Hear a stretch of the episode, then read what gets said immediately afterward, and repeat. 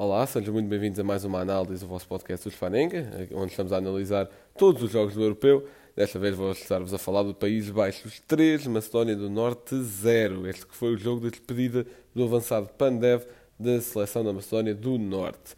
Então, vamos começar pelos 11 iniciais. Na Macedónia do, a Macedónia do Norte alinhou com Dimitrevski, Ristovski, Velkovski, Musliu, Alioski, Ademi, Bardi, Elmas, Trikovski, Trajakovski e Pandev. Peço desculpa pela minha pronúncia. Enquanto que os Países Baixos alinharam com Skeltenberg, Dumfries, De Vries, De Ligt, Daley Blind, Van Holt, De Jong, Wijnaldum, Gravenberg, Malen e Memphis Depay. Então, começando por falar dos sistemas estáticos, eh, então, o, os Países Baixos alinharam com algo que eu interpretei como um 3-4-1-2, porque, pronto, os três saíam com os três centrais e depois os quatro eu considerei serem De Jong e Gravenberg eh, mais os laterais, porque aquele um que eu disse sozinho considerava ser o Hinaldo, porque ele subia muito e eh, muitas vezes estava bastante mais próximo do, dos avançados do que os outros dois médios, portanto eu, eu considerei um 3-4-1-2. De seguida, a defender.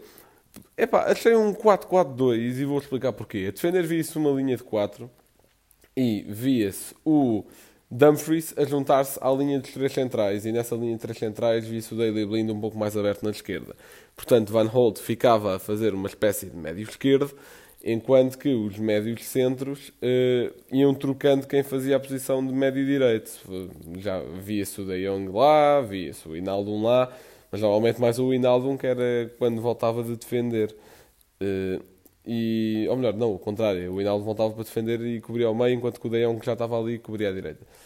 E, e pronto, os avançados ficavam no mesmo sítio, Malan e o Depay. Do lado da Macedónia do Norte, atacar um 2-5-3, porque ao contrário dos outros jogos em que construíam a 3 com Ristovski, neste jogo Ristovski só jogou a lateral, tanto a atacar como a defender. Eh, ou vá, pronto, a atacar um, um ala, se quiserem, mas isso ele já fazia nos outros jogos em que. Eh, Pronto, ele saía a jogar com três, mas depois abria muito quando libertava a bola, é um bocadinho por aí. Mas ele aqui é, hum, estava sempre bastante aberto na direita, portanto, um 2-5-3, em que lá está 5 os três elementos do meio campo e uh, os outros dois os laterais e três uh, os dois extremos, que agora não estou a lembrar do nome e não me atrevo a pronunciar outra vez, que estavam os dois muito interiores atrás de Pandev.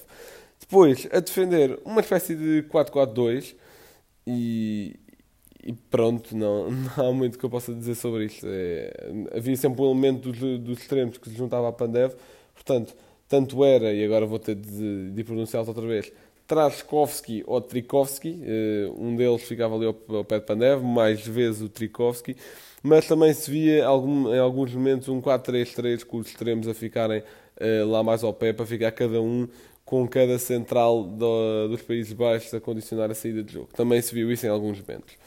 Então, eh, a seleção dos Países Baixos focou-se muito na exploração do meio campo, também com aquele meio campo, quem não, a criação passava muitas vezes por De Jong, que, que fazia passos sublimes.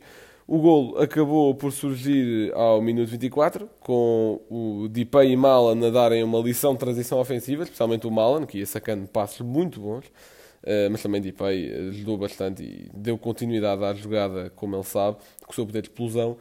E sem serem transições, uh, os Países Baixos, a Holanda, como preferirem, uh, jogava muito na exploração do espaço nas alas, nas costas do, dos laterais, e aí o Ristovski também sofreu um pouco. e daí vêm os dois gols seguintes, mas já me estou a adiantar. Do lado da Macedónia do Norte, o jogo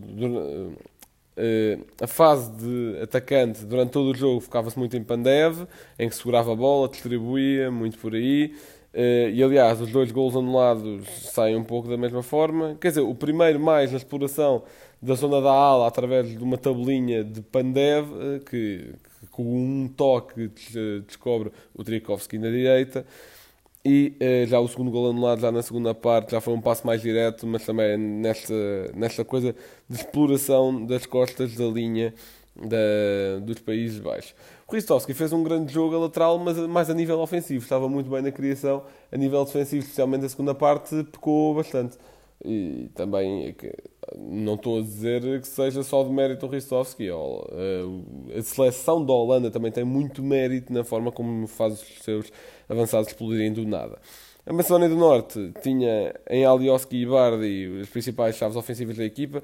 Elmas esteve mais presente na segunda parte, mas Alioski era muitas vezes quem levava a bola para a frente, pelo corredor esquerdo, e isso aconteceu recorrentemente. O jogo da Macedónia do Norte foi sempre muito focado nas bolas paradas e em transições, e já disse isto. Aliás, fui eu que analisei os últimos dois jogos da Macedónia do Norte, uh, portanto, analisei todos uh, aqui nestas análises e, e, eles sempre se faziam, sabiam muito bem o que fazer em transição, isso mesmo. Depois, o segundo gol da Holanda, ao minuto 50, o Hinaldo, uma recuperação de bola no meio campo, uh, após um lançamento. Não foi um lançamento, foi, era um lançamento da Holanda, mas o Pandev recuperou e perdeu logo a seguir. E depois um grande passo de pé para o Hinaldo, que, uh, que estava constantemente a aparecer em zonas de finalização, tanto a finalizar como a marcar, a finalizar primeiro ou a marcar na recarga, foi precisamente o que aconteceu no terceiro gol dos Países Baixos, aos 57 minutos, eh, em que agora por acaso não me estou a lembrar quem é que rematou de longe, acho que foi o Dipei, e guarda-redes, o Dimitrevski defendeu para a frente e o Hinaldo estava lá muito bem posicionado e guardou o dele. De Ligt uh, teve a um grande nível, tanto a atacar como a defender. A defender não passou nada, literalmente, não sofreu golos e a atacar eh, teve duas ou três oportunidades, incluindo um remate fora da área, em que esteve bastante bem. E, e assim até faço a transição para a dica do Fantasy, em que eu vou-vos dar dois, eh, porque não estou bem seguro. Eu ia dar-vos o do Licht, mas como não estou bem seguro com a Holanda, a Holanda não tem assim uma defesa nada especial. Sofreu dois contra a Ucrânia, por exemplo, também sofreu contra a Áustria, se não estou em erro. Mas, e o que, o que torna a seleção da Holanda muito competitiva é realmente o poder de explosão no ataque. Portanto, para além, apesar de ter muita, muita força defensiva no Delirte, eh, é óbvio que o sistema de pontos do Fantasy é através de gols sofridos e não sei até que ponto é que a Holanda não vai sofrendo, mesmo não seja culpa dele. Relativamente ao Dipay, o jogo passa todo por ali, portanto, se calhar é uma opção mais fácil. Uh, inclusive porque, lá está, como acabei de dizer, o poderio da seleção holandesa está no ataque. Portanto, é um pouco por aí. Uh, muito obrigado por terem ouvido mais esta análise. Uh, logo à noite vão sair mais duas. E aproveitem o europeu. Abraço.